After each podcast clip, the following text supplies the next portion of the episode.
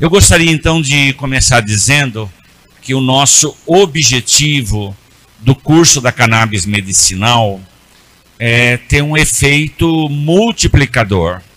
Aonde você mora, na cidade que você mora, na região, na comunidade, na associação, começar a reunir as pessoas. A cannabis, ela tem ajudado muitas pessoas. Hoje, no Brasil, 10 milhões de pessoas poderiam estar fazendo uso da cannabis, aliviando suas dores e sofrimentos. Mas nós vamos chegar um dia a isso, não só para os 10 milhões de pessoas, mas para todas as pessoas. Então você tome iniciativa. Eu gostaria de dar só uma palavrinha a esse momento histórico que nós estamos vivendo do coronavírus. É um tempo que todos nós sabemos é diferente de tudo que nós vivemos até hoje. Por isso, o nosso olhar, as nossas emoções, as nossas ideias, o nosso saber, a nossa inteligência, que nós temos que construir um outro mundo diferente deste. Há muitas décadas que o planeta vem passando por uma destruição muito grande, e aqui concretamente no Brasil. São milhares de toneladas por dia de lixo que é jogado no mar, destruição das florestas, destruição da natureza, tudo por um ávido busca de lucro, não importa como. Isso tem que mudar. O tempo pós-corona tem que ser um tema que a economia tem que ser olhada para todos, que a política tem que ser para todos, a saúde para todos, a educação para todos o Brasil é o país mais desigual do mundo e não pode continuar assim. Uh, nós estamos vivenciando esta aula no momento dos mais difíceis do Brasil e no mundo. 2020 é um ano da história. E muitas informações que esse tempo vai amenizando, mas que vai durar pelo menos dois anos. Essa semana, muitas pessoas partiram rapidamente. Muitas famílias estão assim com uma dor na alma profunda que só Deus e as esperanças podem superar esse momento que vai durar bons tempos. Eu peço a todos muita solidariedade, muita partilha. Tem muitas pessoas que estão passando necessidades nos alimentos, pessoas que estão procurando emprego. Nós estamos vivendo um momento muito difícil, mas que esses tempos que nós estamos vivendo sejam tempos para surgir novos tempos, são novos tempos de solidariedade, de partilha e de fraternidade profunda. Eu estou há 42 anos como sacerdote aqui na Diocese de São Miguel Paulista. Eu sou de uma cidadezinha lá do interior chamada Urupês, perto de Ibirá, perto de Catanduva, Rio Preto. Eu sou um caipira. Quando me chamavam de caipira, quando eu cheguei aqui, eu ficava furioso. Hoje eu falo com maior orgulho. Eu sou caipira. Eu não sou caipira com sotaque lá de Piracicaba, mas eu sou caipira aqui na capital. Eu gostaria agora de dizer que ainda nós encontramos muito preconceito em relação a cannabis. Preconceito do mundo da saúde, preconceito religioso, preconceito social. Quem é que está por trás da proibição da cannabis? as mãos invisíveis, mas que são concretas, né? Todo esse movimento da cannabis, ele tem uma importância muito grande, porque só no Brasil é que nós temos esse atraso, que nós não podemos plantar a cannabis só com autorização da justiça. Isso não pode acontecer. Nós pegamos muitos países aqui da América Latina onde a família pode estar plantando. Como no Brasil nós temos 10 milhões de pessoas que têm algum tipo de sofrimento, epilepsia, convulsão, câncer, dores, né? fibromialgia, Parkinson, Alzheimer, doenças raras e assim por diante. Por que a cannabis é proibida? Por que uma planta divina é recriminada pelo poder público? Porque as leis do governo federal são leis que impedem da família ter um pé de cannabis em casa. Em casa eu tenho moringa, ora pronobis, tem os temperos, tem babosa, e a gente vai aprendendo com estas plantas.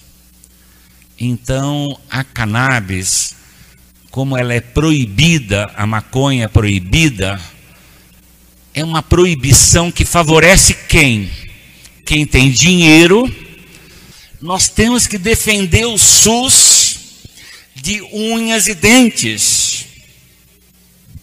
Vocês sabem que o governo federal congelou por 20 anos os recursos da saúde, da educação, habitação, nem congelou, já cortou.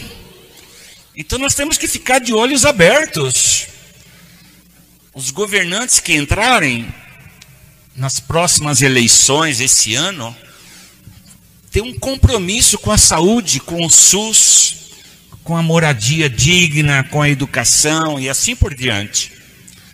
Então, nós vamos ter hoje esse debate e não vai ser fácil passar no Congresso uma lei que favoreça a todos.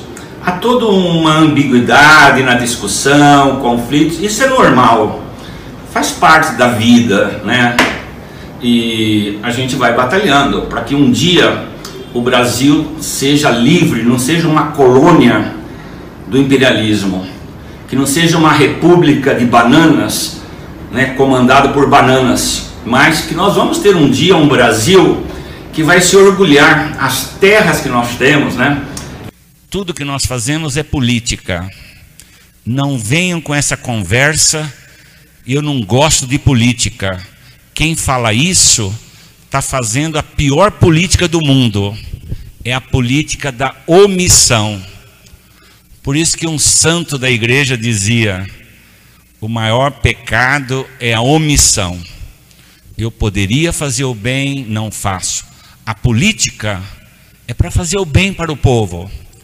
Política não é coisa de santo, não, viu, gente? Mas precisamos entrar lá. Muita gente fala: ah, a política é suja.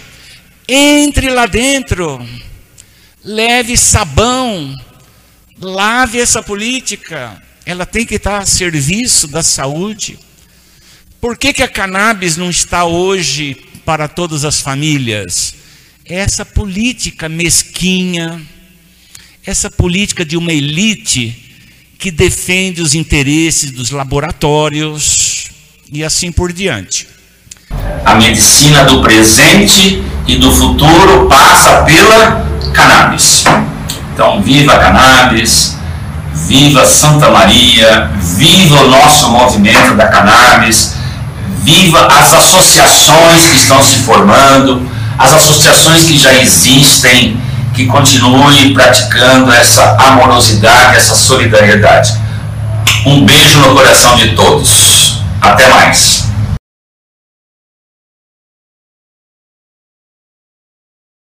Bom, uh, meu nome é Cristiano Ávila Marona, eu sou advogado criminal, uh, sou mestre e doutor em Direito Penal pela USP, É, atualmente faço parte da Rede Reforma, Rede Jurídica para Reforma da Política de Drogas.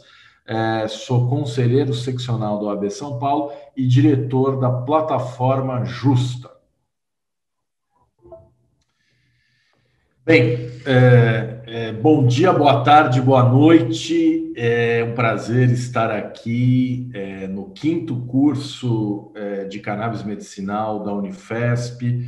Nesse dia tão importante, é o dia que seria o aniversário do Padre Ticão, é, que foi um dos grandes é, ativistas em prol do uso terapêutico de, de cannabis. Eu mesmo tive a oportunidade de estar com ele é, na igreja lá em São Miguel Paulista, é, realmente alguém que deixa uma memória é, em prol das lutas sociais, das lutas populares. Né? O Padre Ticão ele escolheu a quem servir e ele sempre esteve ao lado do povo. Né? Então, mesmo aqueles como eu que não têm é, uma religião definida, é, somos capazes de admirar uh, Padre Ticão e sua memória. Me cabe aqui falar sobre a política internacional de drogas, né? Uh, antes de entrar no tema propriamente, eu queria trazer alguns conceitos para que uh, possamos compreender exatamente do que se trata. Né? Bem, a política internacional de controle das drogas, né, o regime global de controle das drogas, ele, é, digamos assim, foi implementado a partir é, do final da Segunda Guerra Mundial. Mas ele é, já existia como pensamento, como filosofia, como ideia, bem antes disso. Né? O Sebastian Schirer, um professor alemão que estuda política de drogas, ele fala é, da pré-história da guerra às drogas, né, como sendo o período dos últimos 25 anos do século XIX, em que é, o movimento proibicionista começou a existir, especialmente a partir da criação das ligas da temperança, das anti-saloon league, né? um movimento contra uh, o movimento de caráter moralista que existia nos Estados Unidos, de orientação religiosa, e que tinha por objetivo é, fechar os salões onde havia é, bebida alcoólica, onde havia é, jogo, onde havia prostituição. Uh, e esse movimento ele redundou uh, na lei seca que vigorou nos Estados Unidos entre 1919 e 1933 e que foi um período em que a comercialização de bebidas alcoólicas era proibida, o que fez com que Al Capone, Meyer Lansky, Luke Luciano e outros mafiosos dominassem é, o comércio de bebidas alcoólicas. Né? o pai do ex-presidente John Kennedy também foi um dos que ganhou muito dinheiro durante esse período nos Estados Unidos. A gente pode definir proibicionismo como um modelo de controle social que preconiza a proibição estatal do comércio de certos produtos, resultante de uma causa moral radicalizada. Nos Estados Unidos, a interdição das bebidas alcoólicas entre 1919 e 1933, conhecida como Lei Seca, é um exemplo de política proibicionista. No caso das drogas, como diz Maurício Fiore, o paradigma proibicionista é composto de duas premissas fundamentais o uso dessas drogas é prescindível e intrinsecamente danoso, portanto, não pode ser permitido. E, além disso, a melhor forma de o Estado fazer isso, proibir as drogas, é perseguir e punir seus produtores, vendedores e consumidores. Né? É, se a gente imaginar um quadro comparativo de modelos regulatórios, nós temos é, mais de 50 tons de cinza, né? Mas acho que vale a pena falar da proibição total, que a posse para uso pessoal e o tráfico são incriminados e punidos com penas privativas de liberdade.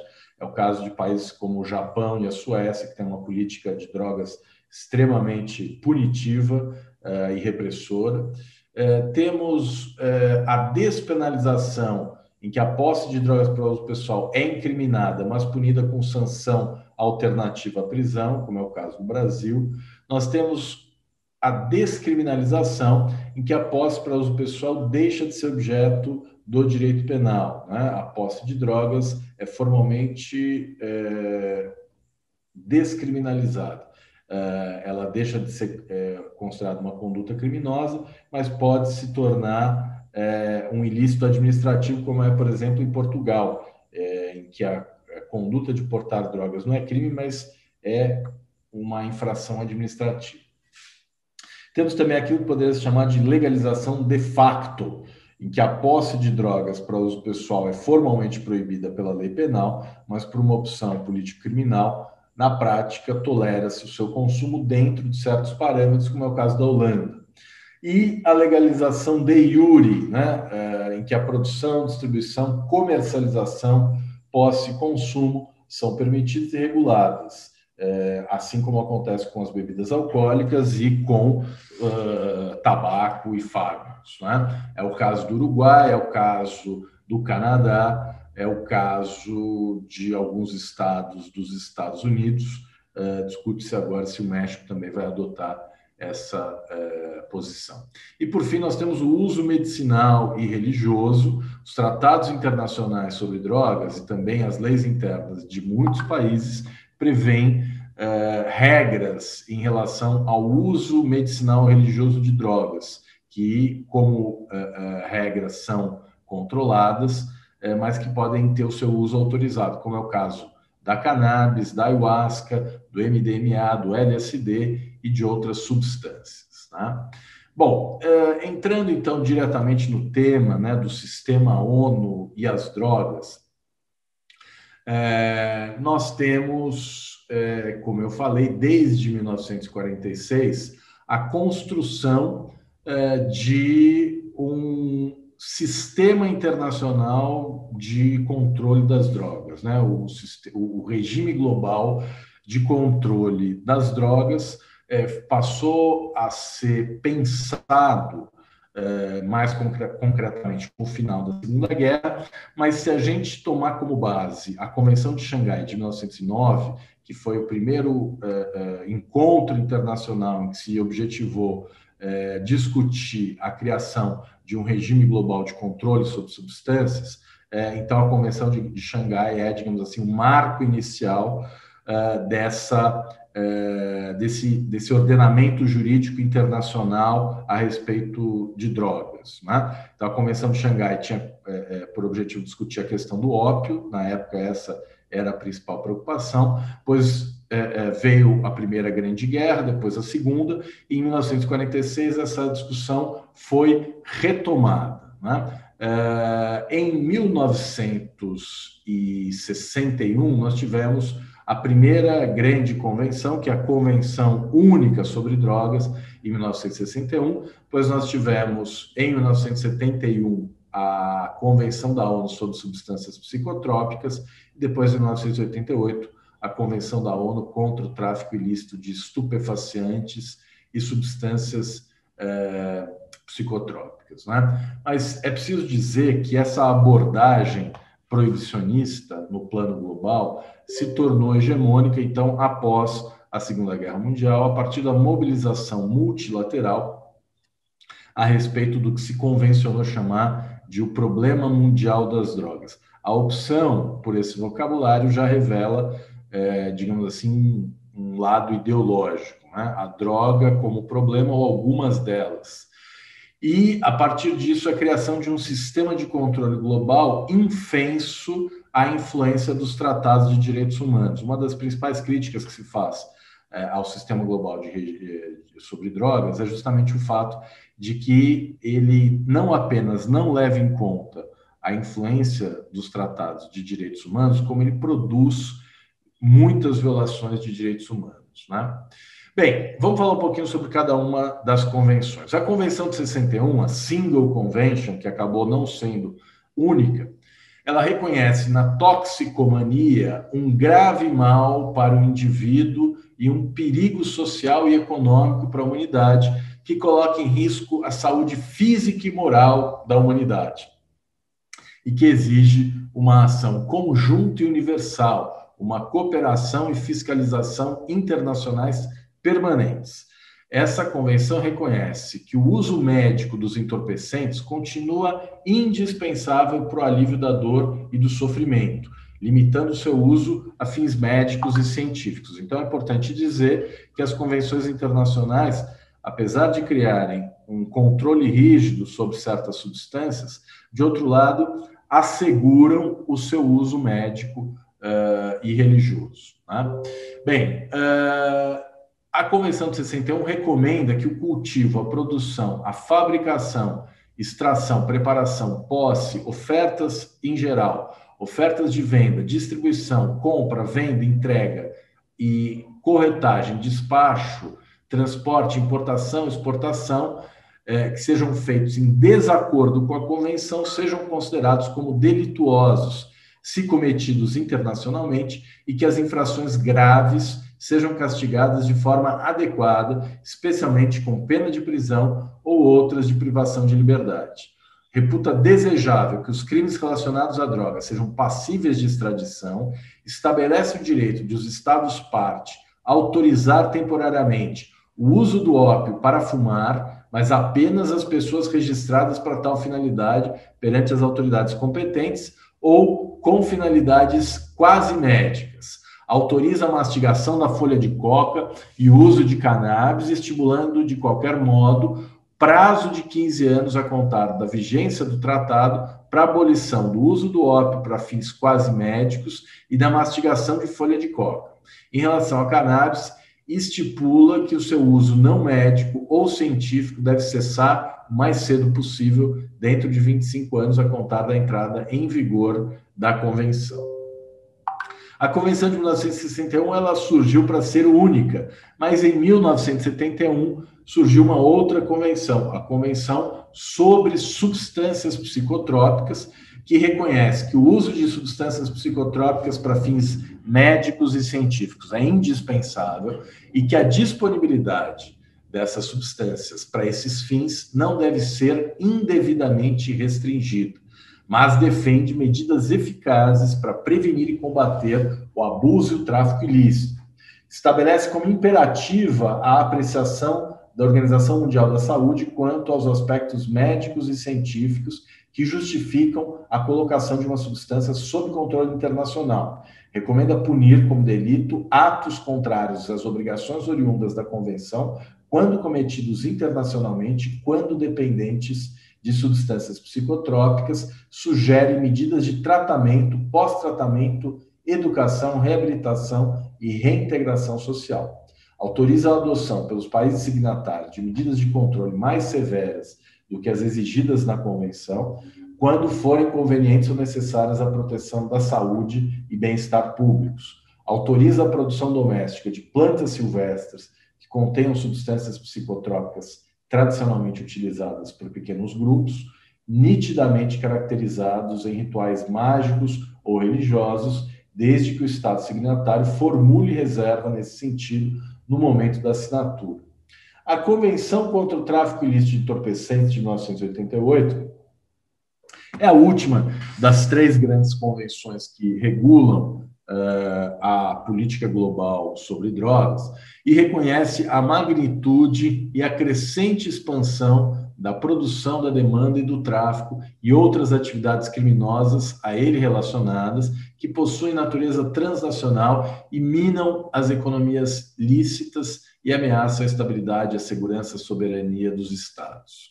Então, a Convenção de 1988, ela surgiu para perseguir o produto do crime. A convenção reconhece que a guerra às drogas fracassou, que não é possível reduzir oferta e demanda por meio da repressão penal e sugere que os Estados membros passem a perseguir o produto do crime. E daí surge a ideia de criminalização da lavagem do dinheiro, da ocultação ou dissimulação da origem ilícita eh, de um bem produto de um crime. Né? Depois, a lavagem de dinheiro se tornou um crime perseguível, é, tendo como crime antecedente o tráfico de drogas, e hoje praticamente qualquer outro crime é, pode ser objeto de perseguição via lavagem de dinheiro, é, não se restringindo mais ao tráfico de drogas. Então, a lavagem surgiu com o tráfico de drogas, mas foi adotada depois para outros crimes, né, para perseguir é, o produto, o proveito financeiro do crime.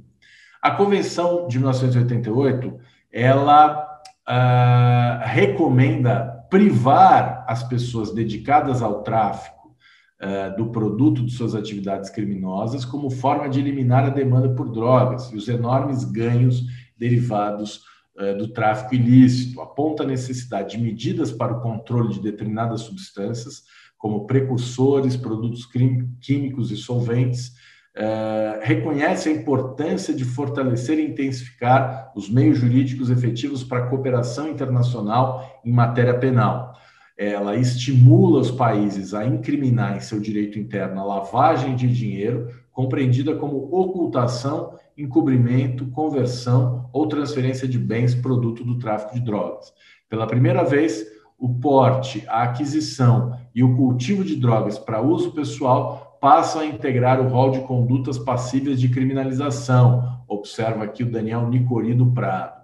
Estabelece que o conhecimento, a intenção ou propósito como elemento necessário de qualquer delito, uso ou tráfico de drogas e lavagem de dinheiro poderão ser inferidos das circunstâncias objetivas de cada caso e encoraja os países signatários a assegurar poder legal discricionário para dotar de eficiência máxima e repressão ao tráfico de drogas e à lavagem, levando devidamente em conta a necessidade de se exercer um efeito dissuasivo à prática desses delitos. No Brasil, a orientação de obter eficiência máxima leva à presunção de traficância, é, o que eu chamo de uma cegueira hermenêutica deliberada por parte dos operadores do direito, em especial dos juízes, que condenam pessoas por tráfico de drogas sem prova da traficância, né? é, ignorando completamente a realidade, é, presumindo é, o tráfico onde ele não está provado, o que representa uma violação da Constituição, da presunção de inocência e do ônus da prova, da regra do ônus da prova. Né? É, o Daniel Nicori, ele diz aqui que no Brasil, polícia, Ministério Público, Poder Judiciário têm exercido seu poder discricionário para dotar de eficiência máxima as políticas proibicionistas, optando pelo enquadramento mais rigoroso quando a situação de fato pode ser enquadrada em tese, tanto na hipótese de tráfico como na de porte para uso pessoal. A política judicial de gestão das drogas, que em regra representa o ideal proibicionista em seu grau máximo, e tem sido bastante criticada pelo pensamento crítico, é a realização fiel de uma recomendação internacional. Tá? Então, uh, as convenções uh, internacionais que eu mencionei, a Convenção Única, a Convenção de 1971 e a Convenção de 1988, elas uh, foram introduzidas no direito interno por meio de um decreto legislativo aprovado pelo Congresso Nacional, cada uma delas, e cada uma delas foi também promulgada por meio de um decreto presidencial, de modo que essas convenções possuem força de lei federal ordinária no uh, ordenamento jurídico brasileiro. Queria falar um pouquinho agora sobre as categorias de drogas controladas. Né? Uh, a Dânia Putri, no artigo Reclassificação da Cannabis, uma introdução global de outubro de 2020, um trabalho muito bacana, uma nota informativa do Transnational Institute e do International Drug Policy Consortium, ela diz o seguinte, que as diferentes categorias de drogas controladas estão definidas pelas convenções de 1961 e 1971 de acordo com o seu potencial para produzir dependência a possibilidade de uso abusivo e o seu valor terapêutico. Mas ela reconhece que a maneira pela qual as substâncias são categorizadas e controladas no âmbito da ONU se baseia mais em ideologia do que é, em avaliação científica. Né? Então, ela diz: se baseia mais em ideologias culturais e políticas do que em avaliação científica. Uh, as decisões sobre a classificação de substâncias ficam sujeitas a considerações políticas e a uma parcialidade inerente no que diz respeito à proibição de novas substâncias. É o que diz também a Comissão Global de Política de Drogas, é, que tem um trabalho específico sobre a classificação das substâncias. Né? E esse mesmo trabalho diz o seguinte: que, de acordo com o Gabinete das Nações Unidas contra Drogas e Crime, os estupefacientes e suas preparações sob controle internacional estão agrupados e enunciados em quatro listas definidas de acordo com o potencial de dependência, a possibilidade de consumo abusivo e a utilidade terapêutica.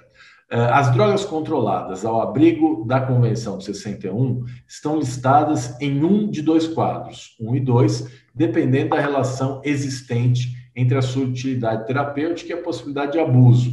As disposições de fiscalização aplicáveis às drogas de quadro 1 constituem o regime padrão nos termos da Convenção de 61. O quadro 2 consiste em drogas consideradas menos passíveis de abuso, sendo mais amplamente utilizadas na medicina.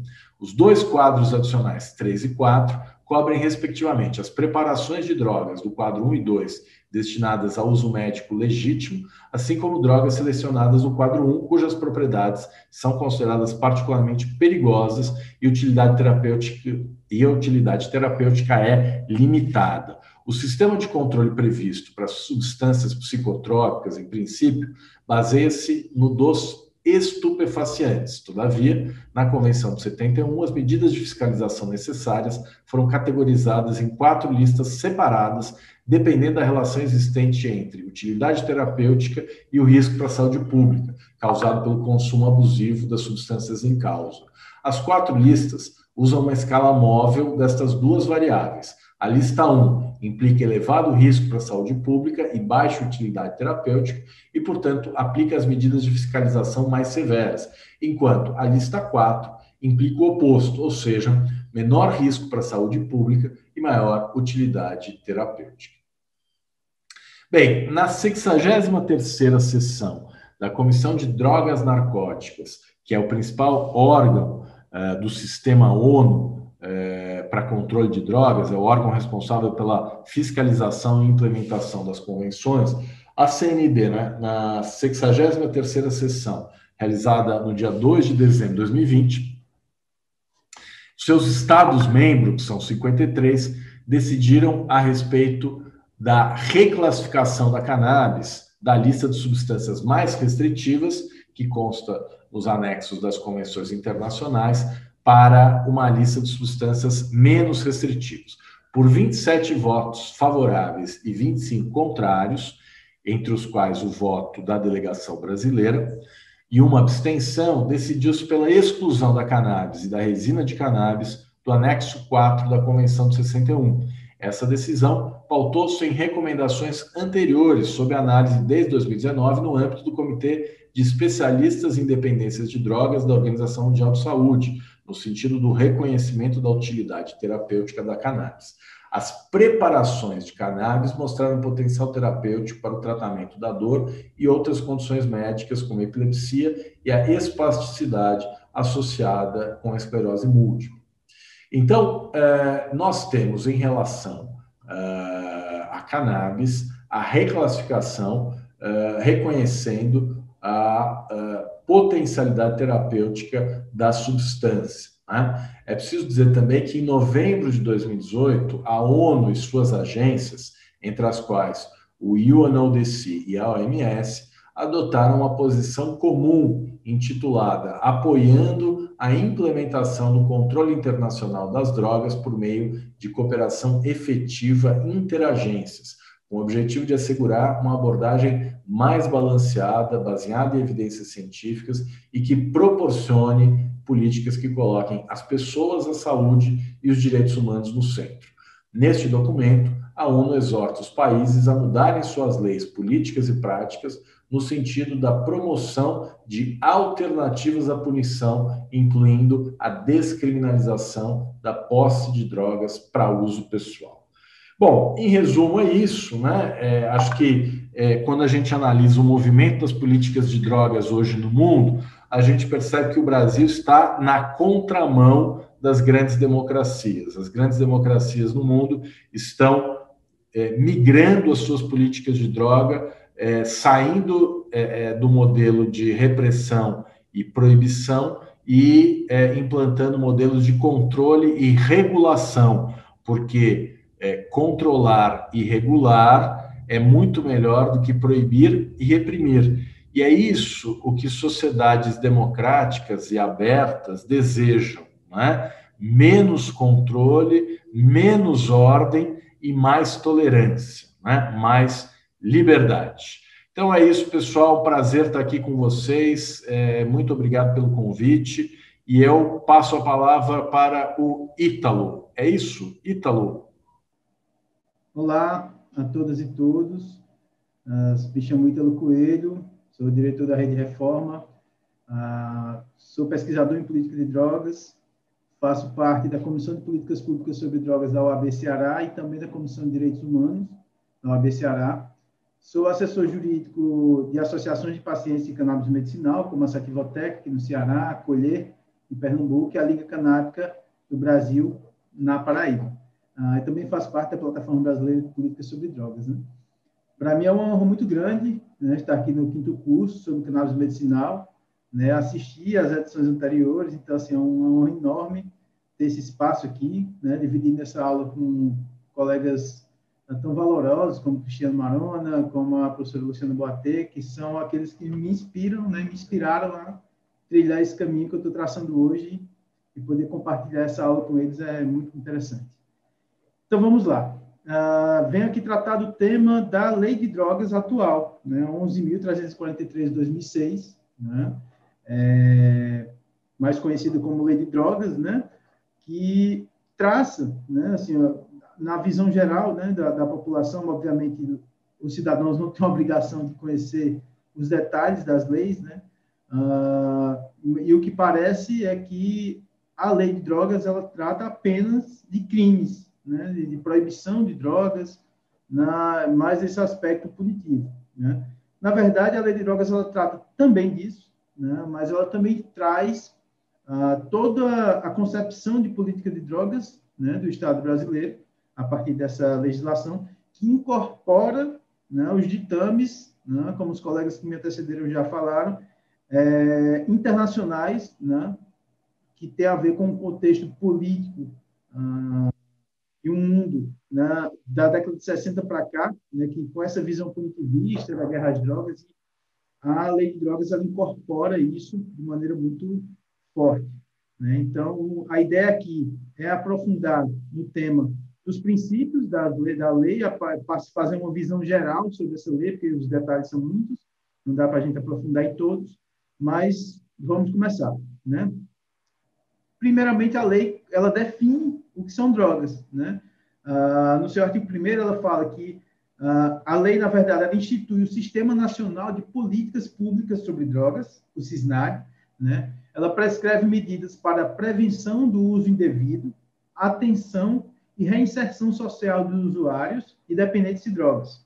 Estabelece normas para repressão à produção autorizadas e ao tráfico ilícito de drogas e define crimes. Né? Então, uh, esse é um, um, um, na verdade, um resumo né, do, que, do que a lei vem tratar. Né?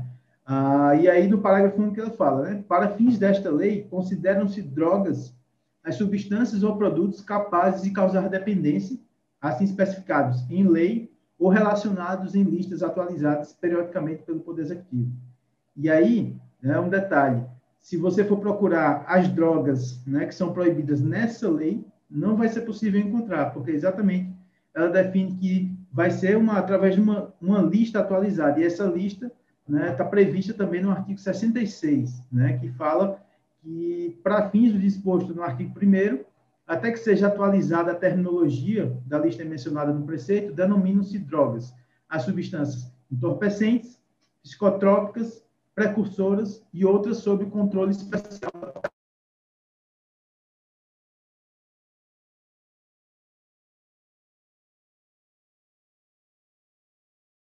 Isoladas e proibidas é a portaria 344/98 da Anvisa, né, que traz lá algumas categorias ah, de, dessas substâncias que o Estado brasileiro seleciona né, como perigosas. E aí a primeira coisa é que existe uma contradição, né, que fala que é, considera drogas as substâncias capazes de causar dependência, mas as drogas ah, ah, outras, várias outras drogas, né, que não estão nessas categorias que a lei prevê, não estão previstas nessa, nessa, nessas listas, né, de substâncias controladas, por exemplo. Vamos lá. Então, a proibição das drogas fica nítida nessa lei no artigo 2 que ele fala que ficam proibidas em todo o território nacional as drogas, bem como o plantio, a cultura, a colheita e a exploração de vegetais e substratos dos quais possam ser extraídas ou produzidas drogas. Interessante que esse detalhe ele fala, uh, nesse artigo segundo, ele fala sobre uh, exatamente o que estabelece a Convenção de Viena das Nações Unidas sobre substâncias psicotrópicas a respeito das plantas de uso estritamente ritualístico religioso, né?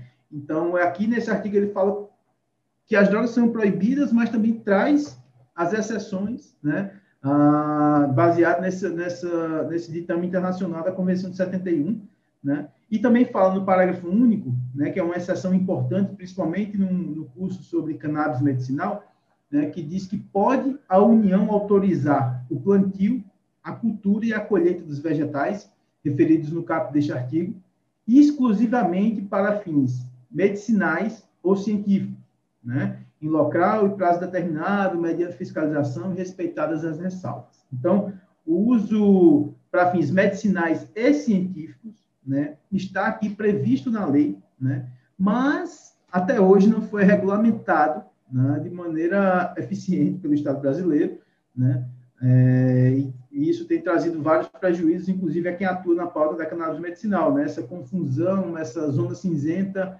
é, de onde se localiza essa, esse direito que não é regulamentado. Mais à frente, né, e aqui já é o tema da política sobre drogas, né, que é o tema da nossa aula de hoje, que é aula inicial, é, falo quais são os princípios do Sistema Nacional de Política sobre Drogas. Né? Então, como eu falei, a, essa lei ela não traz só a criminalização, não, não, não é só um capítulo sobre crimes, ela traz também princípios que ordenam e orientam, pelo menos em tese, né, a, a esse controle dessas substâncias. Então, vamos lá. Né? Eu elenquei alguns, né? o artigo 4 ele tem vários incisos, mas eu elenquei alguns para título, título de exemplificação, e o primeiro é o mais importante, é, que é o respeito, né, que são os princípios, né? Inciso primeiro, o respeito aos direitos fundamentais da pessoa humana, especialmente quanto à sua autonomia e à sua liberdade. Aí tem também o respeito à diversidade e às especificidades populacionais. Também fala da promoção de valores éticos e culturais e cidadania, né, reconhecendo os fatores de proteção para o uso indevido de drogas. Né. É, também trata, mais à frente, da possibilidade, está né, tá entre, tá nos princípios, uma abordagem multidisciplinar que reconheça a interdependência e a natureza complementar.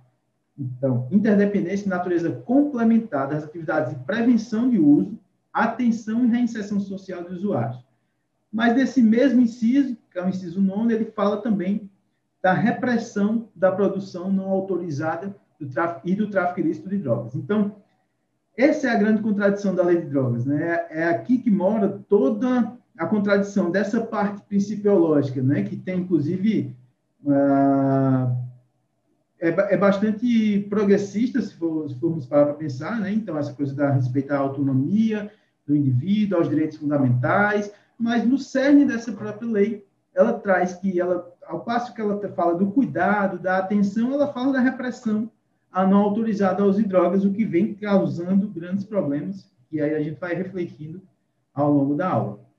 É, outra coisa também é, que é importante, né, que, que a lei traz, que são os objetivos desse sistema. Então, é, existem os princípios, né, que são a, a, a, os valores que ordenam essa, essa, essa atuação do Estado brasileiro na temática das drogas, mas o artigo 5 trata dos objetivos do sistema, né? Então, é interessante a gente ver que é uma promessa bastante interessante. O inciso primeiro fala que um dos objetivos é contribuir para a inclusão social do cidadão, visando torná-lo menos vulnerável a assumir comportamentos de risco para o uso indevido de drogas, do seu tráfico ilícito e de seus comportamentos correlacionados. Né? É interessante notar que aqui, nesses princípios, nesses objetivos, é que onde está localizada a política de redução de danos, inclusive. Né? Quando a gente vai ver ah, da possibilidade do reconhecimento do, do, do retratamento do uso, da possibilidade do não uso, né, que são princípios né, que, que, também norteiam a ideia da redução de danos no uso de drogas, né, é, que reconhece que existe né, um uso de drogas na sociedade. Ah, também é interessante notar que, dentre os objetivos né, do CISNARE, está promover a integração entre as políticas de prevenção do uso indevido. Então, se fala de um uso indevido, existe um uso devido, né? contraditoriamente atenção e reinserção dos usuários dependentes e a sua repressão à produção não autorizada. Né? Mais uma vez, reforçando que o objetivo é, é cuidar e também fazer guerra. Está né? Tá no cerne, mas eu, eu, vejo uma contradição em si nessa, nessa, nesses princípios, nesses objetivos. Né? É, mais à frente, a lei ela trata do Plano Nacional de Política sobre Drogas, né? Que essa esse esse trecho da lei foi incluído pela Lei 13.840 de 2019, né? Que modificou várias coisas na, na legislação, né? Ah, que, que ela traça, né? Que existe vai existe um Plano Nacional de Política de Drogas, né? Que busca promover a interdisciplinaridade e a integração dos programas e ações e atividades, né? E aí elenca também as ações coordenadas né, de saúde, educação, trabalho, assistência social, habitação, cultura. Né? Também viabilizar a ampla participação social na formulação e implementação das políticas de drogas. Então, veja, uma ampla participação social nessa formulação. Não é o que se vê na prática, mas é o que está estabelecido aqui no Plano Nacional de Políticas sobre Drogas. Né? Ah, também eh, trata nesse trecho sobre os, os, conselhos de políticas de drogas. Então, as, as políticas de drogas estão previstas e são elaboradas né, uh, por uma, uma série de entes e entidades né, que deveriam pensar uh, e executar essas políticas. Né? Então, no artigo 8 é, 8 é, os, diz que os conselhos de políticas sobre drogas, constituídos por estados e distritos, Estado, Distrito Federal e municípios, terão os seguintes objetivos auxiliar na elaboração de políticas sobre drogas, colaborar com os órgãos governamentais no planejamento e na execução das políticas de drogas, propor a celebração de, de, de instrumentos de cooperação, né, visando a prevenção, o tratamento, o acolhimento e a reinserção social, e também promover a realização de estudos com o objetivo de, de subsidiar o planejamento das políticas de drogas. Ah, então, nesse, nessa, nesse trecho da lei, né, uh, de fato, prevê uma participação social né, na, na, na formulação e na implementação dessas políticas de drogas, né, com ampla participação social, sendo que algumas coisas ao longo do caminho aconteceram que essas previsões aqui foram bastante mitigadas, né, como alguns decretos do governo federal uh, que restringiram a participação social nos conselhos, né, ah, dos conselhos com, com, participação da sociedade, enfim. Foi uma série de, de decretos né, no ano de 2019 do governo federal ah, que restringiu o alcance né, dessas, dessas ah, previsões legais. Né? Quando a lei vai falar da prevenção do uso indevido, né, é interessante também os princípios, né, que a partir do artigo 18 e 19, ah, os princípios e diretrizes né, sobre a prevenção do uso indevido, atenção e reinserção social dos usuários dependentes. Né? Ah, o artigo 19 traz que as atividades de prevenção ah, vão observar os seguintes princípios: o reconhecimento do uso indevido de drogas como fator de interferência na qualidade de vida do indivíduo e na sua relação com a comunidade a qual pertence. A adoção de conceitos objetivos e fundamentação científica como forma de orientar os serviços públicos. Né?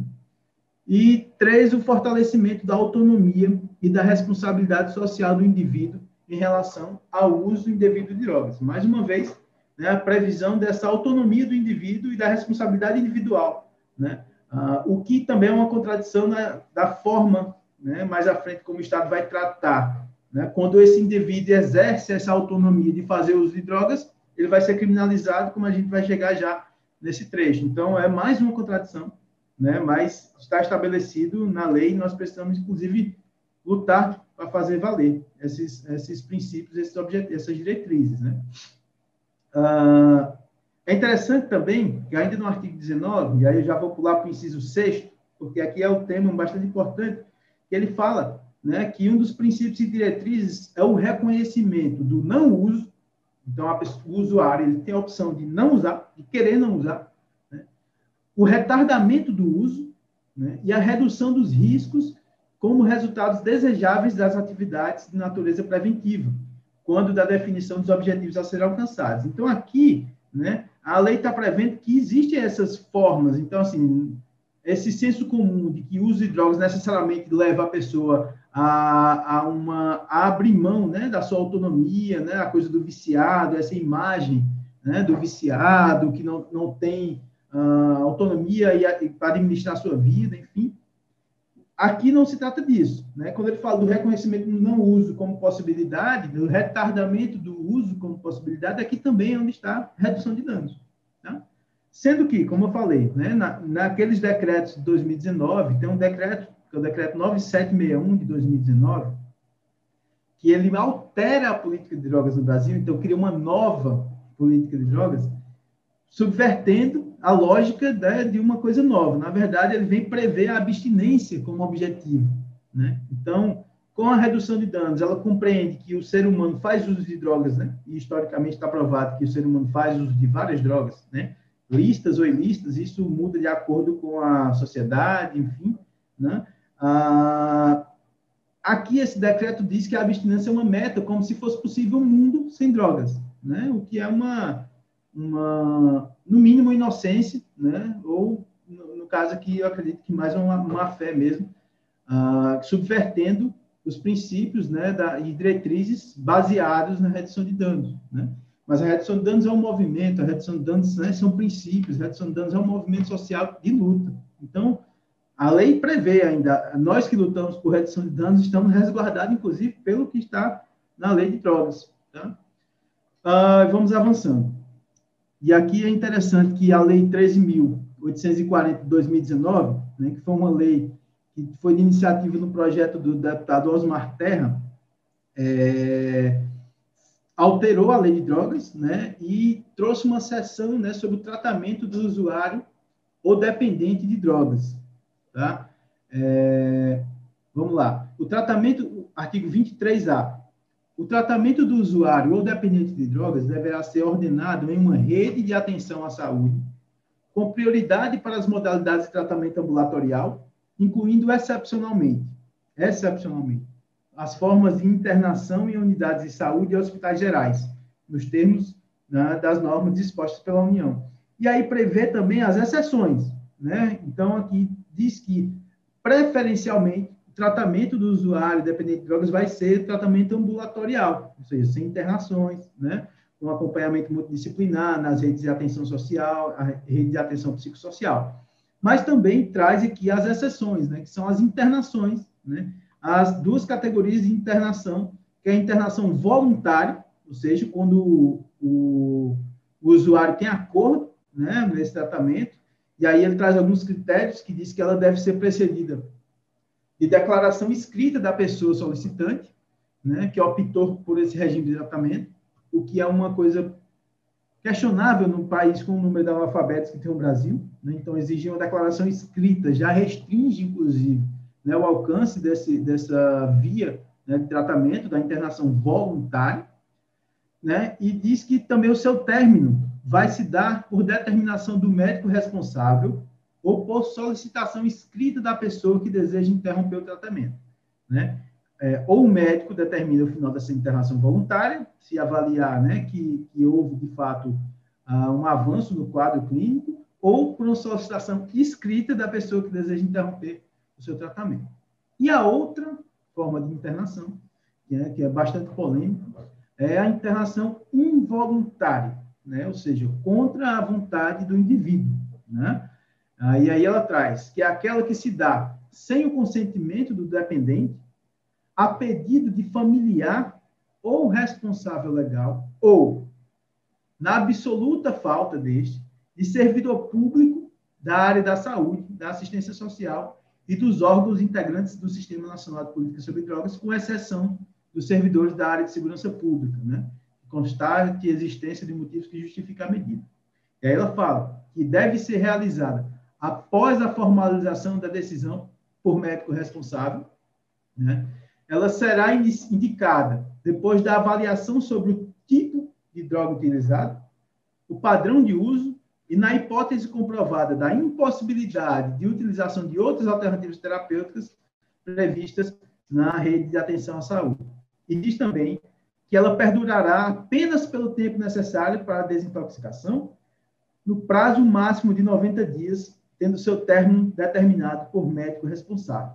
E isso aqui é bastante contraditório com os princípios né, da autonomia do usuário, né, da, da liberdade, porque aqui basta uma decisão, um pedido de familiar, do responsável ou de um servidor público da área de saúde, através de uma autorização, formalização de um médico responsável, pode tirar a pessoa do convívio social por, 90, por até 90 dias, né? contra a sua vontade, isolando-a do mundo, né? Do, da sua vida, do seus, da sua rede social, né? Ah, da sua família, da, dos, dos, amigos, né? das pessoas com quem ela mantém relação e isola-se através de uma medida administrativa, né? Ah, e isso aqui ah, acaba que retira ah, direitos fundamentais do, do usuário, né? trazendo aqui essa ideia de que o usuário, o dependente químico, é uma pessoa desprovida ah, de senso crítico, desprovida de vontade, né, eh, de desejos, enfim, de, certa forma prevendo uma, uma espécie de um sequestro administrativo aqui para que a pessoa faça esse tratamento involuntário. Né? A lei agora entra, né, já passando dessa fase dos princípios, das formas de tratamento, ah, é onde a, a, gente chega no trecho onde as pessoas já, já têm mais ah, contato, que é o rol dos crimes e das penas. Né? Esse rol traz alguns crimes, ah, mas eu quero discutir aqui os, os principais, entre aspas, né? são os que mais têm incidência na, na, na atividade uh, jurídica, na atividade de polícia, né, na repressão de drogas. E o primeiro, o que abre esse capítulo do, dos crimes das penas, é o crime de uso próprio, não de porte para uso próprio, na verdade. Não é o crime de uso, é o crime de, de, de porte. Né? E diz lá no artigo 28 que quem adquirir, guardar, tiver em depósito, transportar ou trouxer consigo para consumo pessoal, drogas sem autorização em desacordo. E aí ele fala que as, essas pessoas, né, as que adquirirem, guardarem, tiverem depósito ou transportar para consumo próprio, elas vão ter as seguintes penas. Isso aqui é um ponto importante porque houve uma discussão quando a lei de drogas atual entrou em vigor, de que se entendeu que era uma despenalização do usuário. Na verdade, não. Né? A lei do artigo 28 prevê penas, inclusive o STF tem entendimento desse sentido, né? É um crime sui generis, né? Ele prevê penas para o usuário, mas penas de caráter uh, de não restrição de liberdade, certo? Então, são as penas. A advertência sobre os efeitos de drogas, a prestação de serviço à comunidade e medida educativa de comparecimento do programa ou curso educativo. É, medida educativa de comparecimento a programa ou curso educativo. Né? Parágrafo 1 ele fala que as medidas uh, submetem-se quem para consumo, as mesmas medidas se submetem quem para consumo pessoal semeia, cultiva ou colhe plantas destinadas à preparação de pequena quantidade de substância ou produto capaz de causar dependências. Então, aqui, quando a gente está tratando de um curso de cannabis medicinal, né, a, o cultivo de cannabis, ele está incluído né, nessa, previsto como crime de porte para consumo pessoal, na modalidade de cultivo, aqui pelo parágrafo 1 certo?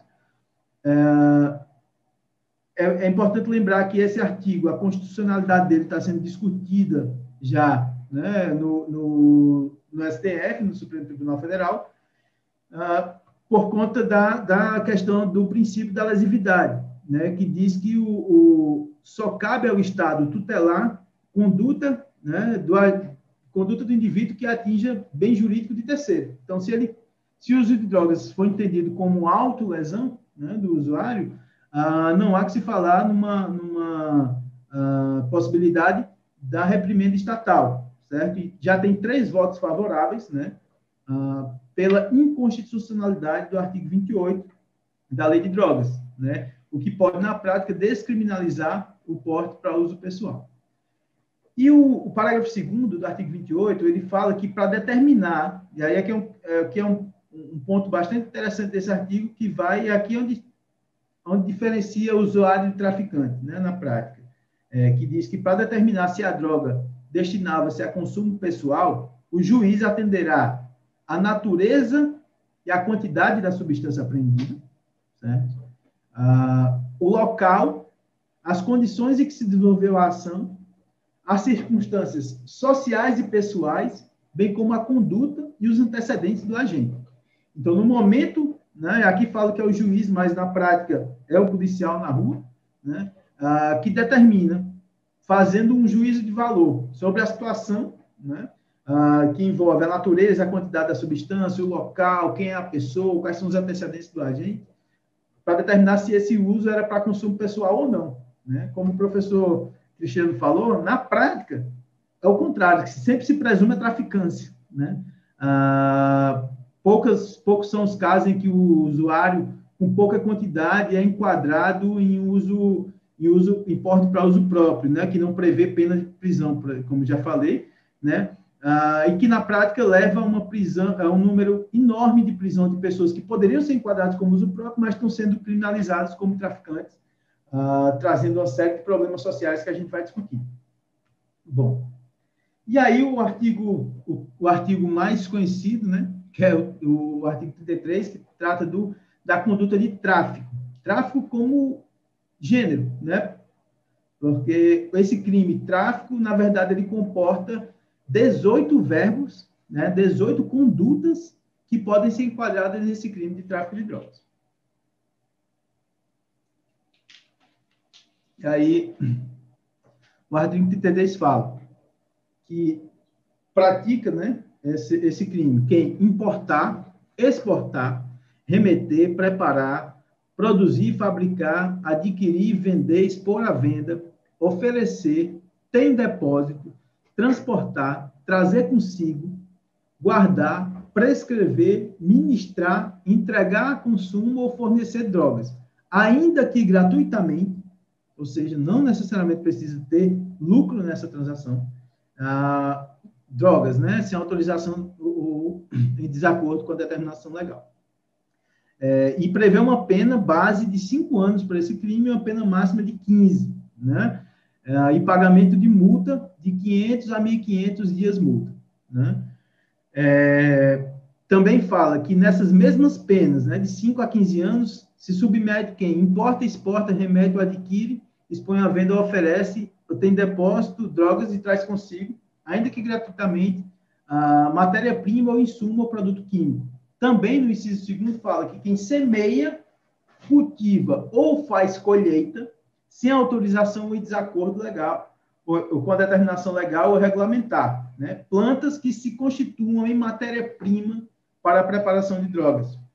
Então, é aqui né, onde muitos cultivadores são criminalizados, né? Porque, como eu falei, né, a política de guerra às drogas, né, é, é, faz com que, na verdade, se presuma sempre a traficância, né? Ah, que muitos cultivadores são presos, né, inclusive cultivadores para fins medicinais são presos enquadrados como crime de tráfico de drogas por conta dessa desse inciso segundo do artigo 33 e por conta dos critérios, né, subjetivos, né, ah, do artigo 28 da Lei de Drogas, né, que deixa uma discricionalidade enorme do agente policial ah, para fazer essa classificação se a pessoa está portando as drogas pra, aquela droga para consumo próprio ou para fins de traficância. E a gente vê aqui que não necessariamente precisa ter lucro nessa, nessas atividades. Né? É, também ele fala aí, no, no parágrafo 2 sobre quem induzir, instigar ou auxiliar alguém ao uso indevido de drogas, né, com pena de detenção de 1 a 3 anos, no parágrafo terceiro, né, que trata de oferecer droga eventualmente e sem objetivo de lucro à pessoa do seu relacionamento para juntos consumirem. Né? Então, aqui é o uso, o crime de, de, de, de, uh, seria de uso compartilhado. Né? E está aqui no parágrafo do, do, do parágrafo terceiro do artigo 33, né, e prevê uma detenção de seis meses a um ano, né, para quem oferecer drogas, eventualmente, sem objetivo de lucro, a pessoa do seu relacionamento para juntos consumirem. Por fim, o parágrafo 4 né, trata aqui do que se chama do tráfico privilegiado, né, que é uma denominação para aquelas situações né, onde, o, onde a pessoa que está sendo acusada de tráfico de drogas, é, ela tem, por, por qualidades né, e circunstâncias pessoais, a sua pena é, reduzida de um sexto a dois terços, e aí vedada a prevenção e medidas preventivas e direitos, desde que o agente seja primário, de bons antecedentes, e não se dedique às atividades criminosas e nem integre organização criminosa. Então, o agente que tem bons antecedentes, né, quando é criminalizado por essa conduta, que seja réu primário, que não se dedica à atividade criminosa, ele tem um benefício, por isso que se fala privilégio, né, o tráfico privilegiado, ah, de uma redução de penas né, de um sexto a dois terços da sua pena. Interessante notar que o bem jurídico, né, que a lei de drogas protege, em tese, é a saúde pública. Né?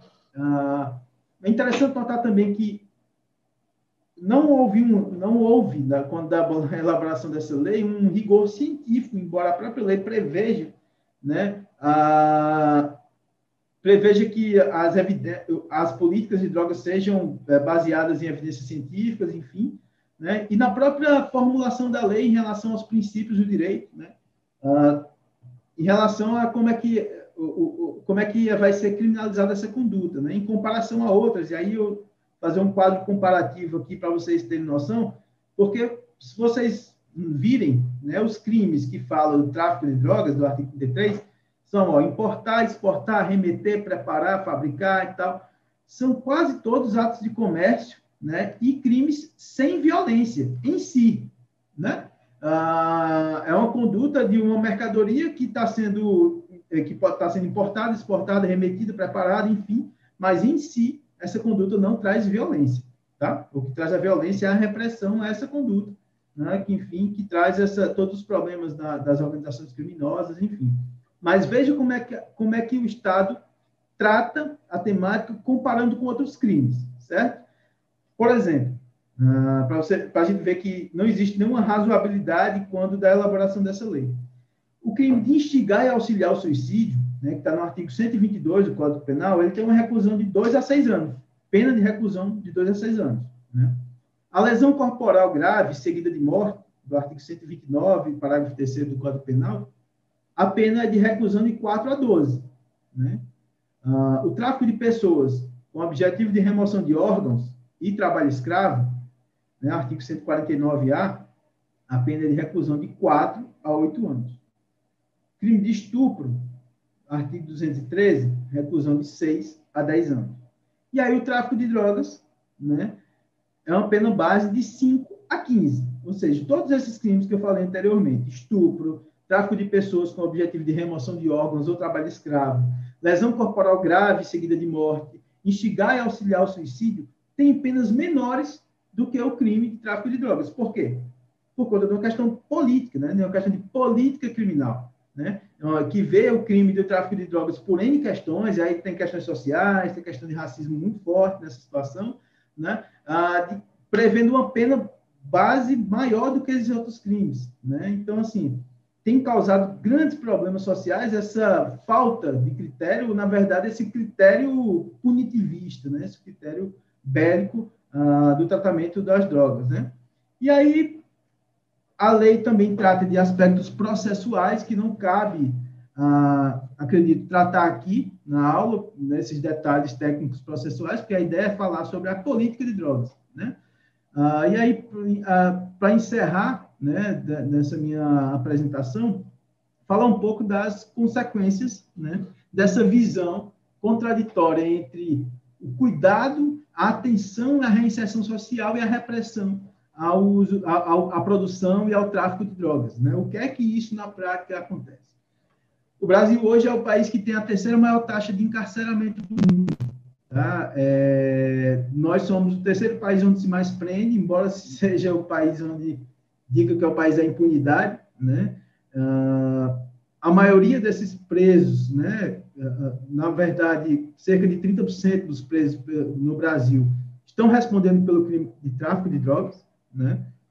Muitos poderiam ser enquadrados nos critérios para uso pessoal, mas, enfim, é, é o que tem para hoje. Ah, muitos desses presos, na verdade, quase metade da população carcerária brasileira é composta de pessoas ah, que, não, que não foram condenadas ainda, ou seja, são presos provisórios, né? Ah, que estão presos, às vezes respondem esperando o final do processo, às vezes já cumprem pena que, que a sua condenação não, não, não, não preferia. Então, às vezes, as pessoas passam de três, quatro, cinco anos presas esperando o julgamento, né? e às vezes a condenação é por um tempo menor, né? mas esse, o prejuízo e esse encarceramento continua a cada dia é, é, alimentando essa máquina, né? sendo incentivado por conta dessa política de drogas. O Brasil, pré-pandemia né? Uh, de coronavírus, que está matando aí mais de 320 irmãos nossos, né? por conta de desídia uh, e responsabilidade de governos, é, já antes da pandemia, matava por ano 60 mil pessoas numa guerra não declarada, né, que é essa guerra às drogas, né, ah, que ceifava a vida de usuários, de não usuários, de policiais, né, e isso tudo tem um custo social. E aí é interessante trazer um levantamento, né, um estudo feito, um estudo chamado Drogas, Quanto Custa Proibir, né, que foi realizado pelo Centro de Estudos de Segurança e Cidadania, que inclusive foi lançado esse mês, se não me engano, né? Está uma análise muito interessante de quanto o Estado brasileiro gasta com essa política de guerra às drogas, né? Ah, o estudo traz um comparativo da, de quanto o Estado de São Paulo e o Estado do Rio de Janeiro apenas, só os dois, gastaram no último ano com a repressão a, a, a, ao uso de drogas. 5 bilhões de reais, né? E é interessante também que esse levantamento compare quanto é que seria isso quanto daria essa, essa verba investida em saúde pública, em educação, né?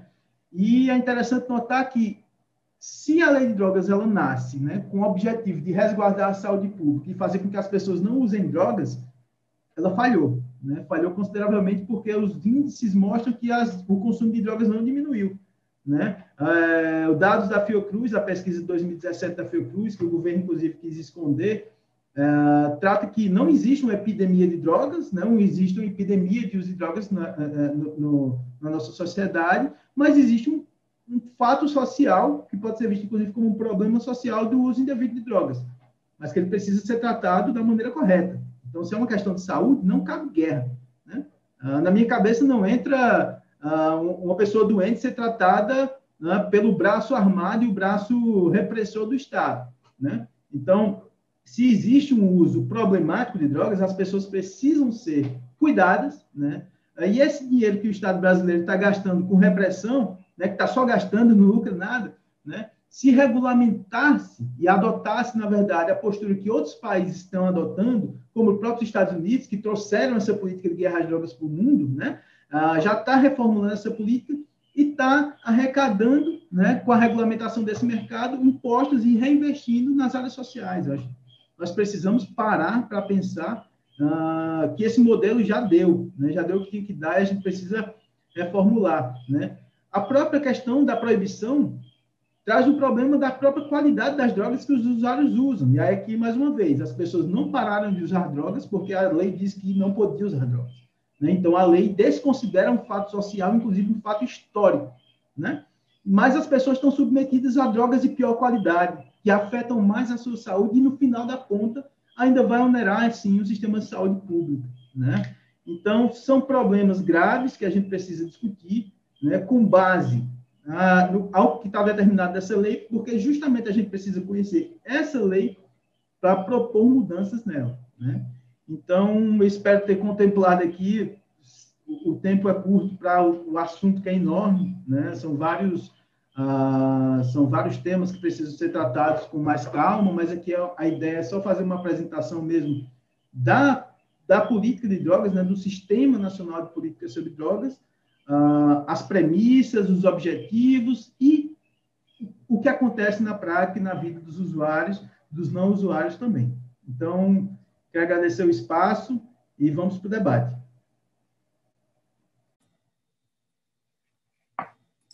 Olá, bom dia, boa tarde, boa noite para aqueles que estão nos assistindo. Sou Luciana Boatê, professora de Direito da UFRJ, pesquisadora no tema de drogas.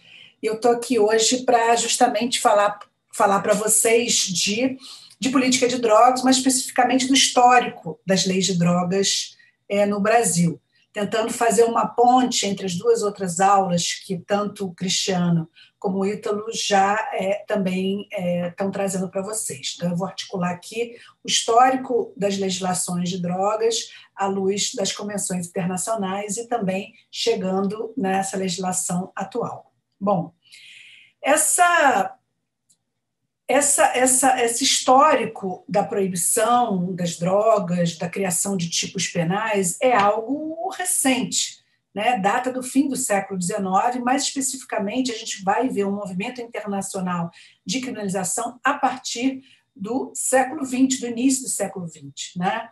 É, é, importante dizer que é, a gente vai trazer aqui algumas legislações até antes mesmo do século XX, que no Brasil já vinham, é, de alguma forma, tentando regular ou criminalizar algumas condutas ligadas a psicoativos, mas, ao mesmo tempo, esse formato do que a gente denomina de modelo proibicionista, dentro de uma perspectiva de articulação da, das leis internacionais, dos tratados e convenções internacionais e a lei interna, isso data do início do século XX. Tá? Mas nós vamos destacar aqui, logo nesse início, o que é importante, que o Brasil também foi pioneiro é, em algumas criminalizações, mesmo fora da ordem criminalizante internacional. Então, é, apesar dessa influência, a gente vai destacar aqui que até o fim do século XIX não era dada grande importância a esse tema, embora a gente vai identificar um, um tipo penal próximo do que nós denominamos de crimes de drogas nas ordenações filipinas e no Código Penal republicano já previam a criminalização da venda sem autorização legal de substâncias venenosas. Né? Deve ser apontado ainda uma questão da origem racial também da proibição da maconha no Brasil, que é justamente é, uma, uma, uma, uma proibição um tipo penal que surge no, no, aqui na cidade do Rio de Janeiro, né, uma portaria, na verdade, seria o equivalente a um tipo penal, mas na forma de uma portaria, de uma postura municipal da Câmara de Vereadores por volta de 1830, que tinha objetivo justamente criminalizar quem vendesse ou fizesse uso do pinto de pango, né, o fumo de negro, que era como a maconha tinha esse, era denominada. E nesse sentido, o claro objetivo era o controle social é, dos negros que então tinham acabado de é, é, serem libertos, né, entendendo que a, a, formal abolição se deu em 1822 e logo em 1830 surge nessa postura municipal criminalizando é, negros que estivessem importando ou vendendo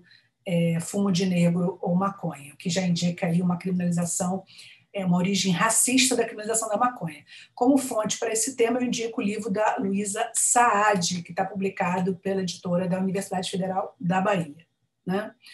É, essa ideia é, quando já passando um pouco para o século XX, essa ideia mesmo de um controle jurídico penal, de uma lógica criminalizante, ela vem junto ou é fruto de uma percepção de um suposto, eis que nunca provado, abuso no consumo de drogas, sem que se tivesse dados sobre essa efetiva ocorrência. É, é, se, me, se mencionava nessa época uma certa onda de toxicomania, com esse nome, é, que teria, então, é, invadido o Brasil, em especial a partir da fundação em São Paulo do chamado Clube de Toxicômanos, em 1915, é, nos moldes do que havia em Paris. Né? E aí todo essa, esse histórico também eu estou utilizando como base dois textos, um do Vicente Greco, Greco Filho, que traz essa história, como também o Luiz Luiz, que tem uma, uma, um textinho sobre a legislação penal brasileira sobre entorpecentes, uma notícia histórica, publicada no fascículo de, de ciências penais, tá? que depois vocês podem localizar. Eu vou indicar isso também nas referências. Bom, o fato é que, então, a partir de, dessa, dessa criação desse clube de toxicomos em 1915, é que houve também, ao mesmo tempo, paralelamente, a gente, a gente deve fazer referência ao que acontecia ou começou a acontecer na esfera internacional, a partir da adesão do Brasil à Convenção de Haia sobre ópio, de 1912, que foi promulgada neste mesmo ano de 1915. Ou seja, em 1915, o Brasil promulga a Convenção de Haia sobre ópio, que já trazia controles e proibições né, de consumo de ópio, e se criou um clube de toxicomania em São Paulo. Nessa época, o usuário ainda não era criminalizado, mas foi só sob essa influência que se é, editou o decreto número 4294 de 21, que fazia referência explícita a cocaína, ópio e seus derivados, e tipificava condutas relativas ao comércio dessas substâncias com pena de prisão. Esse decreto também punia embriaguez por hábito, com internação compulsória, e por meio de um outro decreto, que é o 14969 de, desse mesmo ano, foi previsto em lei pela primeira vez a figura do toxicômano, como era chamado aqueles que faziam consumo dos tóxicos, que eram como os psicoativos eram denominados. Tendo sido criado, inclusive, um sanatório para toxicômanos, né, podendo sua internação ser pedida por ele próprio, sua família ou um juiz. Isso também é analisado no livro do Maurício Fiore, que está indicado aí como referência também. Na década de 30, pelo decreto de 20, eh, 900, número 20930, 30, finalmente a cannabis foi incluída no rol das substâncias proibidas, quando então se determinou a criminalização da indução ao uso e aumentou-se a pena de venda de substâncias proibidas, na qual se incluiu também a maconha, né, para cinco anos de prisão no artigo 25 ainda que de forma pouco né, clara, foi criminalizado no artigo 26 a conduta de ter consigo, sob sua guarda, substância relacionada no artigo 1, em dose superior à terapêutica determinada, com pena de três a nove meses de prisão, o que pode ser apontado, e eu afirmo isso nos meus textos, como antecedente desse controle penal sobre o usuário que surge nesse momento, né, de forma diferenciada do traficante. É importante também dizer que nesse, nesse cenário né, nós estamos tratando a toxicomania como uma doença incluída no rol das doenças de notificação compulsória. Vejam, é, é, é interessante nesse, nesse, nesse início, estamos falando aqui né, da década de 20, né, é, estamos falando é, de uma lógica que havia uma, ainda uma, um foco no usuário como um como um, um, ser doente a ser criminalizado, né? porque essa ideia de notificação compulsória, a ideia do sanatório, era ainda é fruto de um forte impacto médico. Mas vejam que, ainda assim, nessa redação, quando se fala em, em, porte de, né, de, de, substâncias superiores à terapêutica determinada, é importante a gente dizer que, nessa época, ainda havia oficialmente a previsão é, de uso de, de, de algumas dessas substâncias como remédio.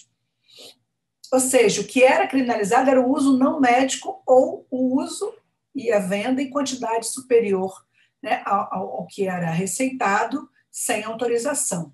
Né? Então, o usuário, nessa época, ele, ele passa a ser considerado né, um toxicômono, um intoxicado habitual, ficava sujeito à internação imediata, e desse controle médico, para ele poder se livrar, ele teria que apresentar, ao final da internação, um atestado de cura, né? ou seja, dependia de um controle estritamente médico, é, no que a gente denomina de modelo sanitário. Importante dizer também que um outro, outra fonte de, de consulta histórica excepcional sobre o histórico da lei de drogas é o texto do professor Nilo Batista, né, que vai estar na referência bibliográfica também. Bom, é, então, é, essa, essa lógica da clinização do usuário ela vem junto né, com, com a ideia da internação obrigatória, é, de um controle médico muito forte sobre, sobre o usuário. Né? E, e, e, essa, e essa lógica se estabelecia tanto pela necessidade de tratamento do enfermo, como pelos interesses da ordem pública. Né? Então, é um contexto aí que está que está marcado na nossa história.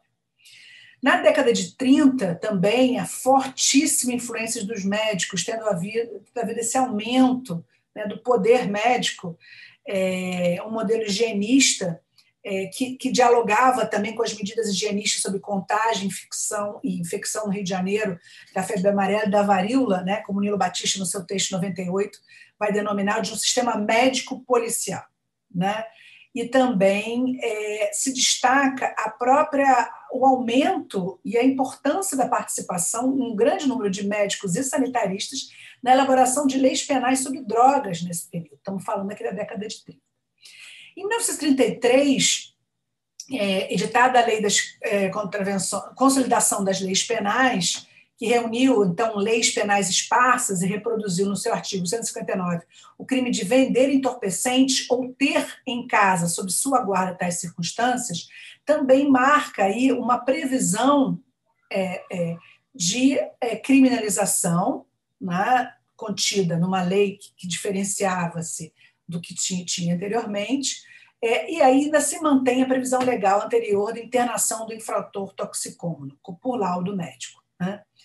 Agora, é interessante dizer também que esse controle médico e essa lógica higienista também é, se marcava por um caráter estigmatizante e excludente desse controle penal, é, é, por meio da criminalização do usuário. Né? Portanto, um aluno condenado por crime de entorpecente poderia ser sancionado com a exclusão e o trancamento da matrícula pelo tempo da pena e mais um ano. É o que está previsto aí no artigo 159, parágrafo 7 da Consolidação das Leis Penais de 32. Bom, a partir daí, a gente vai vendo um acúmulo e uma, uma, uma sobreposição de convenções internacionais, destacando aqui a segunda convenção sobre o ópio de 25, é, internalizada, é, ratificada pelo Brasil em 1933, e a primeira convenção de Genebra de 1931, que, que foi internalizada em 1934 no Brasil, ou seja, o Brasil aí fiel a essa internalização. E a partir daí, nós temos em 38 uma lei de fiscalização de entorpecentes editada durante a ditadura do Estado Novo, ainda com o Congresso fechado, né?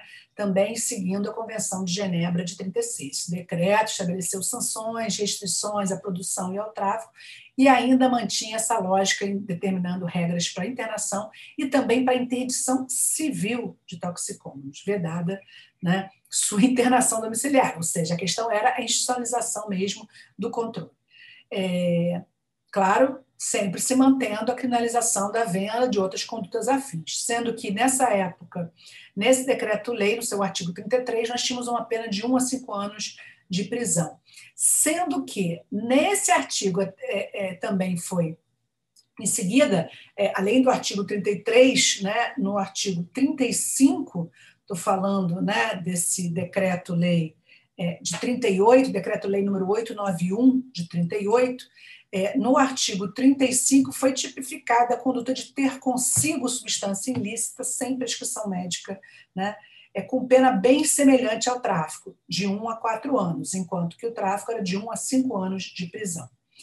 A gente considera que esse seria o primeiro tipo penal destinado especificamente a punir com pena de prisão o usuário de substâncias ilícitas. Então, em 38, com o artigo 35. Embora já, mencion, já mencionei, né, algumas condutas anteriores podiam, de alguma forma, também serviam para controlar o usuário, mas de forma bem expressa, nós temos aqui esse tipo penal. É, uma mudança do ponto de vista histórico que a gente observa aqui é a partir da década de 40. Né? Nós sabemos que a década de 40 aqui ela vai marcar é, a edição do Código Penal de 1940, ainda da ditadura Vargas, que é o Código Penal que ainda está em vigor até hoje, né? mas, é, por incrível que pareça, nesse ano, com essa, né, é, com essa transição de leis esparsas para uma lei geral denominada de Código Penal, é, foi descriminalizado o usuário mantido o crime de tráfico criminalizado como delito de comércio clandestino ou facilitação do uso de entorpecentes, previsto no artigo 281 do Código Penal, com o mesmo patamar, na mesma linha é, de pena das legislações anteriores, ou seja, um a cinco anos.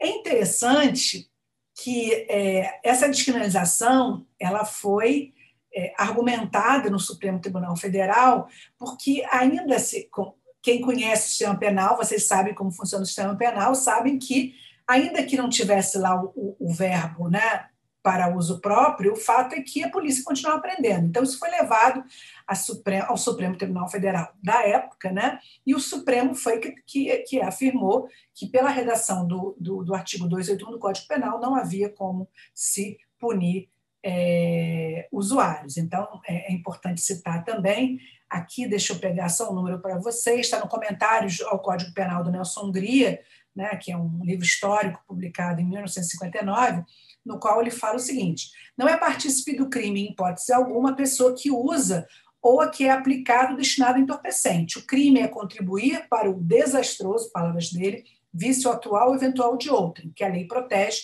ainda que contra a sua própria vontade. O viciado atual, já toxicômano ou simples intoxicado habitual, é um doente que precisa de tratamento e não de punição. Então, veja Nelson Gria, ministro supremo, né, um grande doutrinador da época, já é, é, classificava o usuário na categoria de doente e, portanto, reafirmava que o Código Penal de 40, no seu artigo 281, não o criminalizava. Então, essa visão durou na, nas décadas de, até as décadas de até a década de 50, né? É, ao mesmo tempo que intensificava, enfocava a repressão no comércio de drogas, no tráfico de drogas, ainda excluía o usuário desse controle penal. Né? Essa linha, vamos dizer assim, uma linha mais branda, né, em uma perspectiva de saúde pública e de controle médico sobre o usuário e não penal, ela dura até 1964, quando tivemos o golpe no Brasil, e que é, esse golpe né, empresarial militar traz elementos importantes. É, além de, de atacar as liberdades democráticas, é, Nilo Batista aponta 64 como um marco divisório entre o modelo sanitário e o modelo bélico de política, política criminal de drogas. Né? Lembrando que, em 1961, foi promulgada no Brasil, ou melhor, em 1964 foi promulgada no Brasil a Convenção Única de Entorpecentes de 1961. Convenção essa que está em vigor até hoje. Em 68, é um ano importante, que é o ano do AI-5, o ano do fechamento do regime, que fechou o Congresso, suspendeu direitos e garantias individuais, foi editada a nova legislação de drogas, o decreto-lei número 385 de 68, 13 dias depois do AI-5. Então, era uma linha militarizada, uma linha repressiva, que nesse ato voltou a criminalizar a conduta do usuário e equiparou o usuário ao traficante, com penas de 1 a 5 anos de prisão e multa.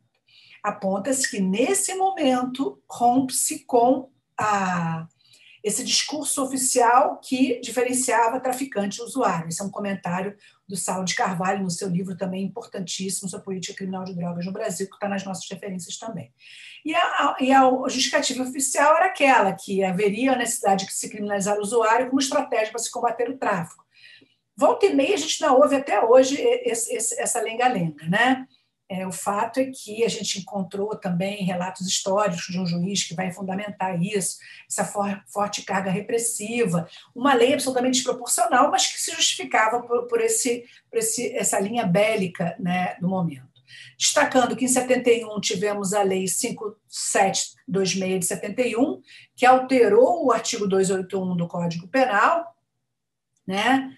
É, e também é, um diploma que estabelecia a previsão de medida de segurança para a recuperação do infrator viciado. Então, voltou-se a, um, a, um outro, a uma outra lógica dentro desse controle médico. Em 76, finalmente, é um ano importante. 76, quando foi editada a Lei 6368, ainda na ditadura militar, que durou né, até 88, com a nova Constituição. O fato é que essa lei 6368, ela substituiu a legislação de 71, revogou o artigo 281 do Código Penal e passou o tema das drogas, ou melhor, voltou o tema das drogas a ser tratado integralmente em lei especial.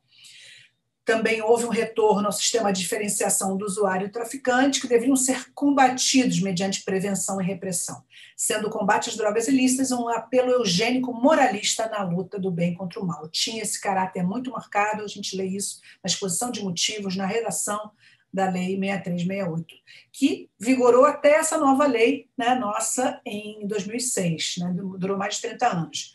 Eu queria destacar aqui rapidamente que essa lei de 76 fez essa diferenciação, ela trazia no artigo 16, ainda criminalizava o usuário com penas de seis meses a dois anos, e no artigo 12 criminalizava o traficante, né, aumentando a pena, houve um aumento de pena de entre 3 e 15 anos de reclusão. Né? Mas ainda é, falava, aludia perigo social das drogas, havia, havia é, possibilidade de imposição de tratamento, uma visão extremamente autoritária, controle também, expulsão de, de usuários de drogas de colégio. É, foi criada uma causa específica de inimputabilidade no artigo 19, que se reproduz também na lei de 2006. A dependência de drogas era tratada em lei como um tipo de doença mental. Né? Isso também é um elemento importante. É, mas eu destacaria aqui a, a, a, a, quase triplicação da pena de tráfico, que era de um passou para três, e também a criminalização do usuário com seis meses a dois anos de forma diferenciada. E a grande mudança na criação desse delito autônomo de, de posse né, de entorpecentes, como se chamava nessa época, para uso próprio. E essa, e essa diferenciação também não trazia nenhum outro, nenhum outro elemento a não ser o para uso próprio que diferencia usuário, diferenciava o usuário traficante de forma é, não perfeita, vamos dizer assim. É, os critérios legais é, indicavam, claro, a questão da quantidade, do tipo de drogas. Lembrando que nós estamos falando ainda que no ano de 77 foi promulgada a Convenção das Nações Unidas sobre Drogas Psicotrópicas, que é de 71, né? E aí se incluiu também dentre as drogas ilícitas é, a, a, as drogas chamadas sintéticas, né? Eis que produzidas por processos químicos não naturais, né? É, essa lei de 76 vigorou por cerca de 30 anos. Ela caracteriza uma fase bastante punitiva, militarizada, o, o, o, traficante como inimigo interno, ela traz esse elemento.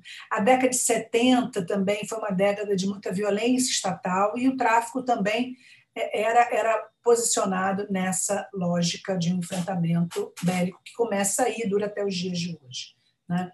Eu queria só complementar aqui, dentro desse histórico, nos nossos minutos finais, a questão da promulgação da Constituição de 88, a partir da Constituinte de 87, que marca de forma contraditória um endurecimento da política criminal, com a inclusão no texto constitucional do conceito de crime hediondo, né? no artigo 5 justamente o artigo dos direitos e garantias individuais, inciso 43, né?